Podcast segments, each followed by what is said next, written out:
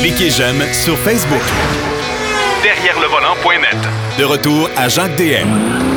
Alors, vous savez que quand, euh, quand il fait pas beau, quand on a de la pluie, même de la neige ou compagnie, vous savez qu'on a besoin d'un accessoire qui est essentiel sur toutes les voitures, tous les véhicules roulants sur la planète. Ben, c'est les essuie-glaces. Eh ben, on peut s'imaginer qu'au début, les premiers balbutiements d'automobile, il n'y en avait pas d'essuie-glaces. Alors, euh, on va en, apprendre plus long. Qui a inventé ça? Et l'évolution des essuie-glaces au fil des décennies, des, euh, avec notre ami Denis Duquet. on va parler aussi des voitures électriques. Je ne sais pas si vous êtes allé faire un tour sur derrière le volant.net, mais euh, on a mis un article de Denis, d'ailleurs, qui nous parle des fameux bubble cars ou les voitures bulles qu'on a parlé la semaine dernière. Euh, pas mal intéressant. Allez voir ça. Mais là, cette semaine, on va parler des micro-voitures, mais électriques. Et euh, je suis vraiment étonné. Il s'en vend pas mal de ça, ces petites voitures-là. Salut, mon cher Denis. Oui, bonjour. Oui, les, les euh, on, a eu, on a eu besoin cette semaine avec les précipitations. Oui. Mais ça a été. C'est une femme qui a inventé ça. Le brevet, le brevet d'essuie-glace a été attribué en 1903 à Mary Anderson. Ah, ouais. Et l'idée lui est venue lorsqu'il était en tramway, puis il y avait du grésil, ou puis le, le, chauffeur avait arrêté, puis il avait ratelé la, la vitre avec une espèce de brosse. Ouais. Puis elle a pris une lame de bois avec un bout de caoutchouc. elle a euh, patenté ça et breveté ça. Puis les gens au début disaient c'est une perte de temps. Voyons donc, quoi ça sert? Parce qu'il fallait le faire manuellement, on conduisait. Il faut dire qu'à l'époque, conduire une auto, ça prenait deux mains et deux pieds. Là. Ah, puis des, euh, des, fois, des, fois, trois mains puis trois pieds, oui. c'est ça. Puis en plus, il y avait la corne à gaz, l'avance à l'allumage, un paquet de trucs. Bref, euh, ça a pris du temps. Mais en 1924, c'est devenu équipement de série sur Cadillac. Puis à ce moment-là, Cadillac, hein, ils, ont, été la première voiture qui a un démarreur électrique aussi. Ça fait que ça, ça, a aidé. Et euh, en plus, c'était avec une pompe à vacuum. Ça a duré, ça, cette pompe-là, l'utilisation d'une pompe à vacuum pour actionner les essuie jusqu'en 1951. Oui, mais, euh, ouais, mais Denis, les, pompes à vacuum, là, ça veut dire que s'il y avait des dénivellations ou quoi que ce soit, les essuie-glaces ralentissaient ou quoi? Oui, monsieur. Puis moi, je parle en connaissance de cause parce que mon grand-père avait un Plymouth 1941 qu'on a gardé dans la famille. Oui. Parce qu'au début de la guerre, on a arrêté de faire des voitures, puis le grand-père, lui, s'est précipité pour acheter une auto là, pour pour pas être à pied. Ouais. Euh, puis quand on montait une côte pour aller au chalet, ça, quand il pleuvait, pour rendu en haut, là, fallait pas qu'il pleuve trop trop parce qu'on voyait plus rien. Mais ça, c'est tous des petits détails, des affaires niaiseuses, mais dans le fond, ça change la vie des gens. La façon de procéder. Il faut dire aussi que les autos des années 50, il y avait encore la, la, pare-brise était en deux, deux pièces avec une barre au centre. Oui. Et euh, ça a été des années, milieu des années 50 ou à peu près, avant qu'on ait un pare-brise euh, monopièce. Oui. Puis, ça reste de même. Là, on a amélioré la qualité des balais, puis la qualité du caoutchouc, puis leur efficacité. Et en 1963, Robert Kearns un professeur d'université a développé un essuie-glace alternatif qui marche euh, à, ça, ils ont fait. C'est pas là-dessus qu'ils ont fait un film, justement, parce que lui, il s'est battu avec Comte Ford. Il fait, excusez l'expression, il s'est fait fourrer par Ford. Oui, oui, oui. parce que lui, il est allé présenter ça. Il est allé voir quelqu'un, ses amis, un avocat, ils ont dit, hey, ça, là, on peut faire de l'argent. D'abord, c'est bon pour la sécurité, etc. Ouais. Donc, allé présenter ça à Ford. Lui, il l'avait breveté. Mais euh, Ford, ils ont dit, on va l'analyser. Après ça, ils ont dit, oh, il n'y a pas d'intérêt à ça. Nous autres, on s'excuse. Puis lui, il avait déjà investi pas ben, mal. Ta minute, ils l'ont copié, là. Oui, monsieur, parce que lui, en sortant du cinéma ou d'un restaurant, oui. ça c'est dans le film, il va passer un paquet de voitures Ford, je pense que c'est des Mercury, ils ont tous des essuie-glaces alternatifs. Okay. il avait le feu quelque part. Oui. Et il a, ça, il a tout sacrifié. Sa famille, sa, sa carrière, ah, ses économies. Ça a duré 30 ans. Mais il a gagné. Ah, il a fini par gagner? Oui, monsieur. Il a été dédommagé de 30 millions de dollars parce qu'ils ont dit, ben, temps par voiture produite, etc. Oh boy, OK. Et il a gagné. Et la dernière innovation, il y a les essuie-glaces euh, automatiques. Oui. Ça a été euh, développé, ça, en 1983 par Nissan. qui a inventé ça. Ça, c'est les, les fameux essuie-glaces qui détectent la pluie, là? Ouais, OK. c'est ça. Eh, mais 1900, comment? 83? Ouais. Eh boy, quand même. Moi, j'ai toujours eu l'impression que c'était une technologie qui était de, de quelques années, mais 83, là, quand Oui, même. mais avant qu'on l'utilise, c'est Ouais. comme les- l'affichage tête haute, là. Oui, oui. Le premier, c'était Hausse Mobile dans les années 90, peut-être. Là, tout le monde, Hey, ça vient du GM, ça n'a pas d'allure, tu sais, le- les Ouais, gens. Puis maintenant, tout le monde a ça.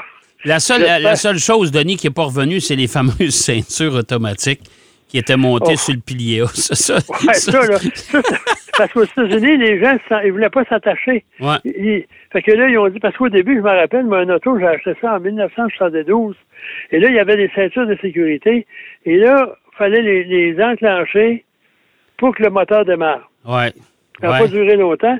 Parce que les, les, les concessionnaires disaient, écoutez, monsieur, ça, on peut débrancher ça, le faites-vous-en pas.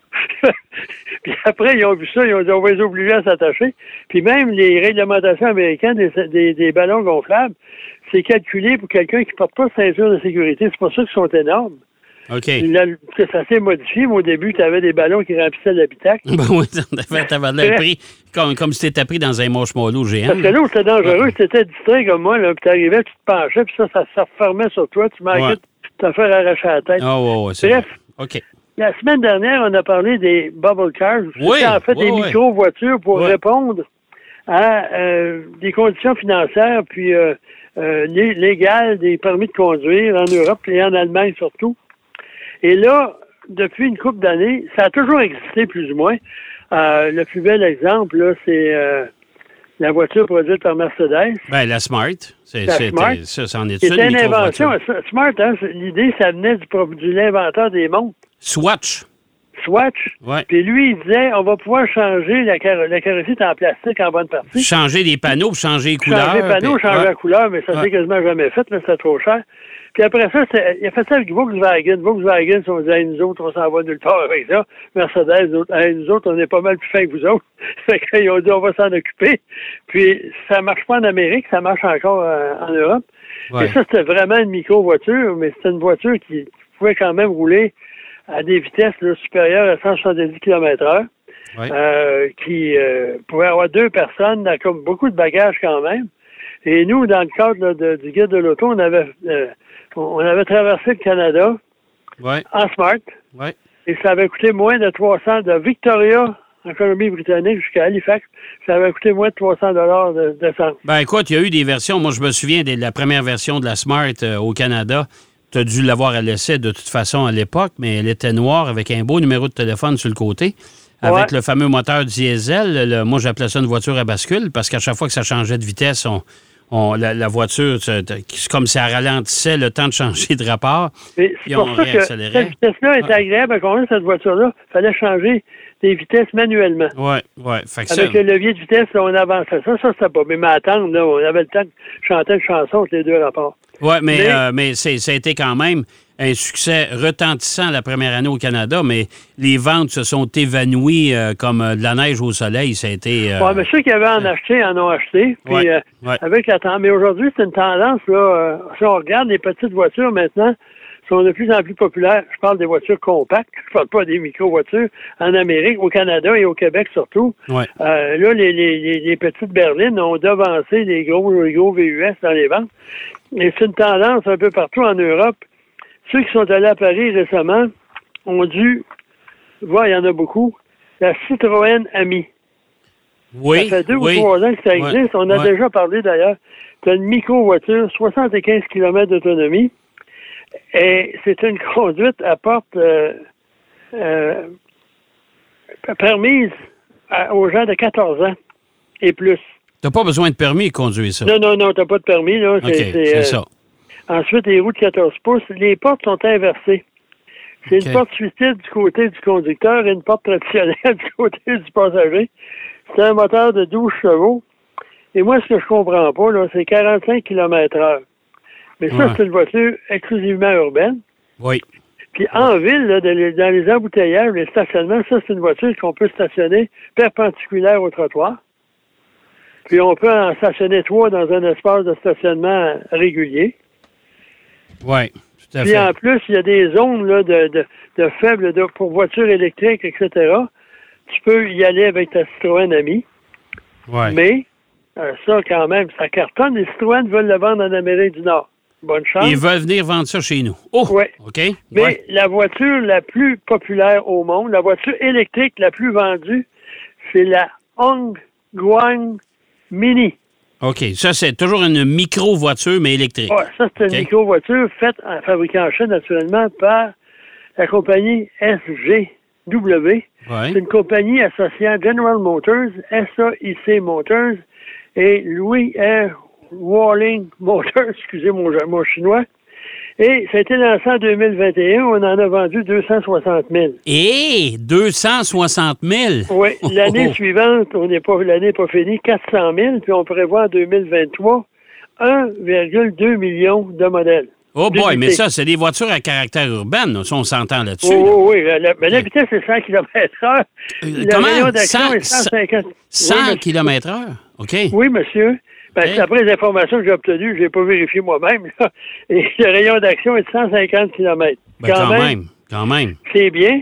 Il faut dire que GM, là, mine de rien, il est en train de se faire un nid au soleil, là, avec les. Il en a lancé trois, quatre modèles qui vont arriver récemment, bientôt. Ouais. Euh, la- les, les deux voitures euh, électriques disponibles, ils ont déjà un bon rayon d'action. Puis à part un petit problème, un petit problème, un problème sérieux avec la batterie, maintenant, apparemment, c'est réglé. Ils vont se mettre en bonne position. D'ailleurs, il y a plusieurs analystes qui disent que ça va être la compagnie de voitures électriques. Parce que ça, là, devine comment ça se vend, cette petite merveille-là, 4500 dollars. Oh boy! Hey! Parce qu'il y a un autre problème des micro-voitures. Ouais. Le prix moyen d'un auto aux États-Unis est de 48 000 Ben, c'est ça, là. Au Canada, c'est 43, 44. En tout cas, c'est toujours c'est- 45. c'est c'est encore beaucoup d'argent. euh, C'est ça. D'abord, puis ensuite, le prix de l'essence, Ouais. euh, les, les coûts d'assurance, etc. Fait que là, tu achètes un auto dans le bas de 5 000 Et, et, euh, Mais je suis pas sûr que cette voiture-là, chinoise, on pourra pas amener ça chez nous. Ça passera Je pense pas les normes de sécurité, là. Je en pense pas. Europe, il y en a quand même beaucoup, puis il ne requiert pas de permis. Tu peux pas aller sur des autoroutes, mais sur des routes secondaires. Il y en a, comme en Grande-Bretagne, il y a toujours eu des micro-voitures, la Robin, la trois roues, qu'on voyait dans Mr. Ouais, Bean. là. ouais, ouais, toujours oui, en train de capoter. Puis Ouais. en Europe, il y a, il y a la, la Citroën et il y a la Micro Touro. Micro C'est une voiture suisse qui va être fabriquée à Turin. Il doit, la production est supposée avoir débuté. Ça ressemble à une Isetta moderne. Ah oui, oui, oui, oui, j'ai vu ça. Oui. Très jolie, Oui. quatre roues. Oui. Le oui. rayon d'action est de 230 km. La voiture, euh, la vitesse maximale est de 90 km heure. Et celle-là, quand même, euh, c'est 14 000 Quand même. en Hey, ça, 15 000. ça, là, ça, moi, je suis acheteur de ça, là. Attends une minute, là, pour, pour, euh, pour en ville, là, puis pour, euh, écoute, là, les gens qui restent à Montréal et les alentours, même les, les même dans, en banlieue, euh, c'est c'est merveilleux, ça. Tu sais, si tu regardes, là, tu, tu descends, euh, toi, tu pars de Trois-Rivières venir à Montréal, mais tu regardes la plupart des autos, les gens sont seuls. Oui, tout à fait. Puis, Tout à fait. Puis en plus, Ouais. là, à part des grandes agglomérations urbaines, les petites routes, là, tu pars, je sais pas, mais de Victoriaville à Princeville, de, de, Brin- de Princeville à Tatford Mines, de Tatford à Robertsonville, il n'y a pas beaucoup de trafic, là. Non. Non. Puis une petite voiture de même, ben, ça consomme peu, puis il y en a qui sont assez confortables pour faire au moins 75 Non, mais pour les gens là, qui demeurent, tu sais, là, honnêtement, il faudrait, si, on demandait à tous les conducteurs actuellement d'analyser euh, l'utilisation de leur voiture quotidiennement, euh, prends juste l'arrondissement des grands centres, Montréal, Toronto, Vancouver et compagnie. Les gens restent pas loin. Euh, Puis là, avec 200 km d'autonomie, merci, bonsoir, c'est réglé. Là.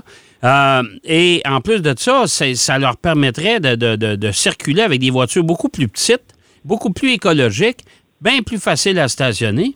Imagine-toi sur des grandes artères à Montréal de faire des stationnements dans l'autre sens parce que la voiture est longue comme la largeur d'une voiture actuelle. Garde, euh, on sauve Ben, de l'espace. sais, là, tu sais. Moi, quand j'ai un, camion à l'essai, je vais pas en ville.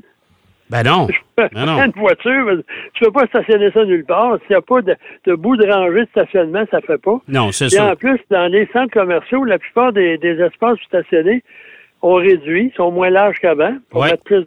Ouais. Et Quand tu as un auto moindrement encombrante, tu essaies de débarquer, c'est c'est un- Oh non, non, c'est- c'est Et- c'est compliqué. Toy- Toyota, ça remonte. Fait pas euh, généra- génération spontanée. En 2013, Toyota qui en a produit beaucoup de ces petites voitures-là. là. Oh, D'ailleurs, pour les Olympiques, là, euh, au Japon, euh, ça a été, il y en avait beaucoup de ces voitures-là. Il y en a beaucoup qui étaient automatisées. Des, euh, General Motors avait collaboré aussi. Il avait fait la iRoad en 2013. Oui. C'est un micro-car, là, Ouais. fait, électrique. Euh, Donc, là aussi, on s'intéresse à ça. Puis Honda en a fait. Mais il y a une autre compagnie française, la Ion Motors. Seulement, c'est français, il faut que ça soit en anglais. Ils appellent ça la Wheeze. La Wheeze. W-E-Z, pas, OK. pas Cheese Wheeze. Mais Non, non, mais la Whiz, la Whiz. OK, oui. 500 kilos de, de poids, une caisse partiellement en plastique. Certains éléments ont été imprimés en 3D. On s'approche de la science-friction. Oui. Rayon d'action de 100 km. C'est une version 2 ou 4 passagers. La voiture est identique, excepté que les dimensions sont un peu différentes. Quatre moteurs électriques. Donc, c'est une voiture 4 roues motrices. Et Wow. 90 km heure de vitesse de pointe. Bon. Donc, tu peux doubler, parce qu'il y a bien des, des grandes villes en, en Europe, les limites de vitesse, c'est 30 km, 40, Oh, 45. ouais, ouais, ouais. Fait que, vu que c'est une urbaine, quand même que pour aller à 150 km, ça sert à rien. Ça sert à rien, tout à fait. Hey, mon cher Denis, c'est déjà tout. Non, Ça passe on vite, hein? fait le tour. quand Ben, même, de ces écoute, voitures, euh, mais c'est euh, la, intéressant. la voiture chinoise de 1 400 000 cette année, là, oh boy, euh, moi j'ai hâte de voir ça. Là, c'est, c'est... Mais Ça, c'est des chiffres anticipés parce qu'avec les problèmes de santé puis Ouais, ouais, ouais, c'est ça, on- mais on- on quand même, ils vont en vendre plusieurs centaines de mille. Ouais. Parce que ça, c'est la voiture la plus populaire auprès des jeunes qui ont des ressources Ouais, euh, financières euh, limitées puis sont plus avant-gardistes que leurs parents aussi. Oui, tout à fait. Écoute, euh, on va suivre ça. Essaye de nous gâter un peu avec euh, derrière le volant.net. On va aller voir ça, ces, petits, ces petites micro-voitures électriques. Parfait. OK. Merci, Denis. À la semaine Bonne prochaine. semaine. Merci. Denis Duquet qui nous parlait des micro-voitures électriques. Wow! Puis l'histoire des essuie-glaces. C'est toujours bien intéressant euh, ce que Denis euh, nous raconte à chaque semaine. On va aller faire une pause au retour de l'actualité. Et euh, un de mes essais des semaines dernières, c'est assez, euh, assez spécial. On, on vous, on vous attend tout de suite après la pause. Derrière le volant. De retour après la pause. Pour plus de contenu automobile, Derrière le volant.net.